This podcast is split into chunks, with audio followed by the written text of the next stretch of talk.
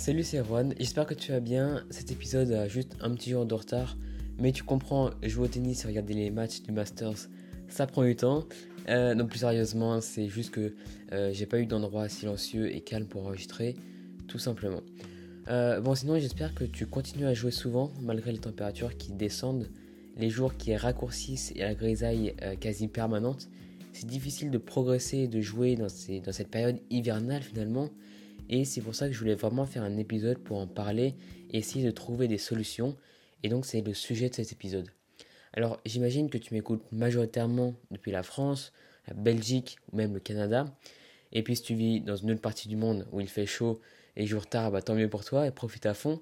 Mais là, comme tu l'as compris, c'est pour les pays où il commence à faire un peu froid, nuit tôt, etc. Mais du coup, je fais ce podcast euh, pour le début de la période hivernale. Techniquement, c'est pas encore l'hiver en France, mais tous les signes montrent bien qu'il arrive et on les ressent bien. Donc de ce fait, en ce moment, tu es sans doute en train de vivre un début de manque de motivation, de fatigue qui te ralentit peut-être sur le cours et aussi une absence de sensation quand tu tapes la balle. Euh, ça t'empêche sans doute aussi de te donner au maximum sur le cours et d'avancer dans ta progression. En fait, la motivation et l'excitation, ça permet vraiment de progresser et dans n'importe quel autre sport d'ailleurs, ça te permet d'aller au-delà de tes limites tout en prenant du plaisir en jouant. Mais si tu prends pas de plaisir en jouant et si tu n'as pas de sensation, ça devient très difficile d'aller au-delà de ses limites et donc de progresser. Euh, comme tu le sais, si tu joues souvent, et comme j'en parlais dans le podcast précédent, l'épisode bonus, euh, ton niveau évolue en permanence. C'est tout à fait normal. C'est une courbe qui monte et qui descend tout le temps. Mais l'évolution générale de cette courbe, normalement, va vers le haut au fur et à mesure que tu progresses. Mais il arrive évidemment des jours sans, des jours où tu n'arrives pas à mettre la balle dedans, où tu n'arrives pas à tenir trois échanges. Et ça, bah, ça arrive beaucoup plus souvent l'hiver. Alors dans ce podcast, on va certes parler de tennis et de progression, mais j'aimerais aussi essayer de te donner des conseils pour être en forme même hors du cours. Ça va être important, ça va être la base. Pour cet épisode, j'ai pas vraiment pu trouver de méthode des joueurs, des joueuses pro, pour la simple et bonne raison qu'ils sont tout le temps dans des pays où il fait chaud, et quand ils sont dans les pays froids comme actuellement à Londres pour les Masters, ça dure qu'une semaine et ils jouent quand même dans des cours chauffés. Donc ça aide énormément. Eux, ils n'ont pas trop de problèmes par rapport à ça. Donc j'ai pas pu trop m'inspirer d'eux. Donc j'ai essayé de trouver des méthodes de d'autres domaines finalement. Du coup, je pensais commencer par l'aspect hors du cours et on parlera plus de tennis spécifiquement euh, un peu après, plus à la fin du podcast. J'ai réservé une plutôt grande partie d'ailleurs. Ok, donc on va commencer comme ça. Euh, déjà, le truc le plus important pour être en forme quotidiennement, c'est le sommeil. Le facteur important n'est pas uniquement la quantité, mais la qualité. On te l'a déjà répété plusieurs fois. Mais en tout cas, on ne peut pas négliger un de ces deux facteurs. Euh, on peut déjà commencer euh, en parlant vite fait de la quantité de sommeil. Dormir trop déjà, c'est pas bon. Même avec une super qualité de sommeil, d'ailleurs, tu l'as sans doute déjà expérimenté en te levant à midi complètement KO un dimanche matin. Alors même si tu as respecté la règle de ne pas regarder des écrans deux heures avant de dormir, même si tu as lu un livre ou écouté un podcast pour bien te dormir, bah au final, tu seras ni en forme hors du cours, ni en forme sur le cours, et c'est dommage. Alors, je vais pas te donner de choses précises sur la qualité de sommeil ou sur la quantité, il y a des personnes qui le font très bien, mais je vais te parler un truc euh, qui peut t'aider justement pour résister à l'hiver, c'est vraiment dans le thème du podcast, et cette méthode, ce petit truc, c'est l'horloge biologique. Ton cerveau, il s'adapte automatiquement à un rythme qui est basé sur la lumière du jour. Mais si toi tu gardes ton même rythme d'activité qu'en été, si tu l'adaptes pas à l'hiver, donc euh, en été il fait nuit tard et jour tôt.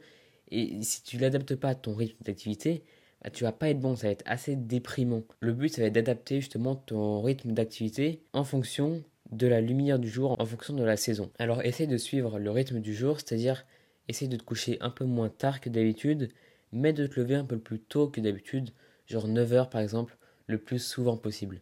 Essaye de créer une routine avec ça, et ton nombre d'heures de sommeil, ça dépend uniquement de toi-même. Ça, il n'y a pas vraiment de conseils, de trucs précis à faire. Ensuite, deuxième conseil pour être en forme, ça va être une bonne alimentation, certes, mais aussi bien s'hydrater. Ça marche autant pour l'hiver que pour l'été d'ailleurs, mais c'est important de boire euh, bah, sur le cours, hors du cours, euh, des, par exemple des boissons assez minérales, à l'image d'Agassi ou de Nadal, je crois. Euh, quelques jus de fruits ou quelques jus de légumes hors du cours cette fois-ci pour avoir un bon niveau d'énergie quasiment égal à l'été et un truc assez constant. Euh, pour continuer avec l'alimentation en quelque sorte, pour être énergique, il y a deux petits trucs que tu peux prendre. Euh, renseigne-toi juste un tout petit peu avant avant d'en prendre au cas où. mais c'est de l'oméga 3 et c'est des vitamines, genre vitamine D par exemple. Euh, j'ai pas envie de te conseiller de manger des kiwis, des fraises en hiver pour respecter un peu la planète quand même, mais tu peux prendre de l'oméga 3 et des vitamines D pour contrer un peu tout ça pour contrer ce petit manque. Et dernier truc, juste avant de parler spécifiquement de tennis, c'est de s'exposer le plus souvent à la lumière du jour. C'est essentiel, même si forcément en hiver, il y a beaucoup moins de quantité de lumière, et en plus sur des plus petites périodes. Mais en tout cas, bah, essaye de continuer à sortir, même s'il fait froid, pour profiter un peu de la lumière que euh, l'hiver accorde. Voilà, je voulais vraiment commencer par te donner des conseils sur ce qu'il faut faire hors du cours avant de te parler spécifiquement de tennis, parce qu'en fait c'est la base, et la base doit être solide, et si ton style de vie est sain, alors tu pourras plus facilement progresser. Donc maintenant je voudrais te parler de deux ou trois trucs pour vraiment bien jouer sur le court quand il fait froid. On connaît l'absence de sensation aux mains, on connaît bah, les balles qui sont plus lourdes, qui rebondissent moins, euh, et encore d'autres choses euh, évidemment. Alors la première chose à faire pour commencer, c'est de s'échauffer deux fois plus que d'habitude. Ça signifie pas euh, de s'échauffer plus fort, mais mieux et plus longtemps. Pour savoir combien de temps, c'est assez facile. Il suffit juste de sentir quand on commence à être chaud, quand on commence à être vraiment chaud, tout simplement. Donc, fie-toi à tes sensations. Voilà. Ensuite, je peux aussi te conseiller de jouer en journée, en pleine journée, genre 15 heures si tu peux. Comme ça, quand tu as fini de jouer, bah, il fait pas trop froid, il fait encore jour, et quand tu commences, tu es déjà en forme normalement.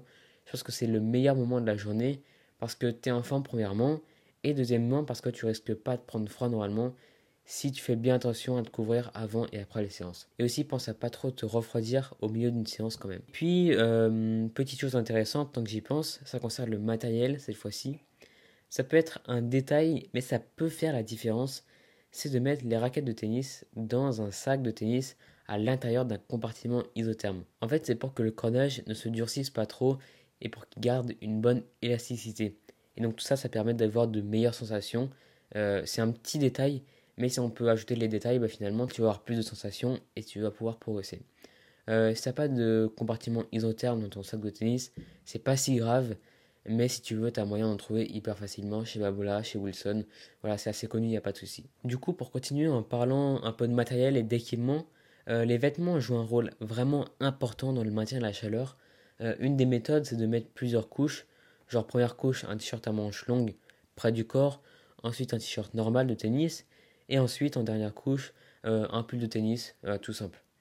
C'est assez relou de ne pas être à 100% libre de ses mouvements, ça je sais, d'être retenu un peu par ses vêtements, mais investir là-dedans, ça coûte un peu cher peut-être, mais investir là-dedans, c'est vraiment une bonne idée. Euh, tu peux regarder chez Odlo ou chez Nike. Sur Tennis Pro par exemple, personnellement j'aime beaucoup, il y a vraiment des bons trucs. Euh, surtout chez Odlo, ils font des vêtements euh, pour l'hiver qui sont extrêmement bons. ensuite, pour les parties plus sensibles, principalement au tennis, donc la tête, un peu les pieds et les mains surtout, bah, il y a quelques solutions qui marchent un petit peu. c'est pas réellement idéal, mais c'est toujours mieux que rien. Si jamais je trouve une méthode miracle, bah évidemment je te la donnerai. Mais voilà, là, on essaye de faire au mieux avec ce qu'on a. Donc, en période où il fait vraiment froid, tu peux mettre des gants sur la main gauche si t'es droitier ou sur la main droite si t'es gaucher. Dans certaines situations, ça peut vraiment te sauver. Euh, personnellement, j'ai connu des moments où j'avais ma main droite qui tenait la raquette qui était un petit peu chaud, donc ça allait pour jouer. Mais surtout, je pouvais plus du tout bouger ma main gauche. Donc, pour lancer la balle au service, bah, c'était une galère. Pour chercher une balle dans ma poche, c'était extrêmement difficile et inconfortable. Euh, donc, rajouter un gant sur la main, qui touche pas trop la raquette, donc c'est un revers à deux mains, c'est pas si grave, bah ça peut vraiment euh, te sauver. Et puis pour la tête et les pieds, bah, généralement c'est moins difficile à encaisser avec le froid, mais tu peux toujours mettre un bonnet sur la tête, genre un truc en synthétique, et mettre une paire de chaussettes chaudes aux pieds, voire même deux paires de chaussettes. Alors c'est un truc pas très connu, euh, certains joueurs pro ont déjà fait ça, euh, mettre deux paires de chaussettes en même temps. Alors, ils ne le faisaient pas pour le froid, mais pour éviter les ampoules. Mais ceci dit, je pense que quand même, ça peut éliminer un peu le froid, je pense. Voilà, en tout cas, c'est à peu près ce que j'avais à dire sur l'équipement. Et on peut finir tranquillement ce podcast en parlant euh, bah, des, trucs pour être bon sur le cours, dans le jeu, littéralement, quand il fait froid. Déjà, sans doute, l'astuce la plus importante, va être de garder du rythme pendant toute la séance. Ça veut dire qu'il faudra éviter de faire des pauses éviter de faire des exercices qui nécessitent de ramasser les balles souvent.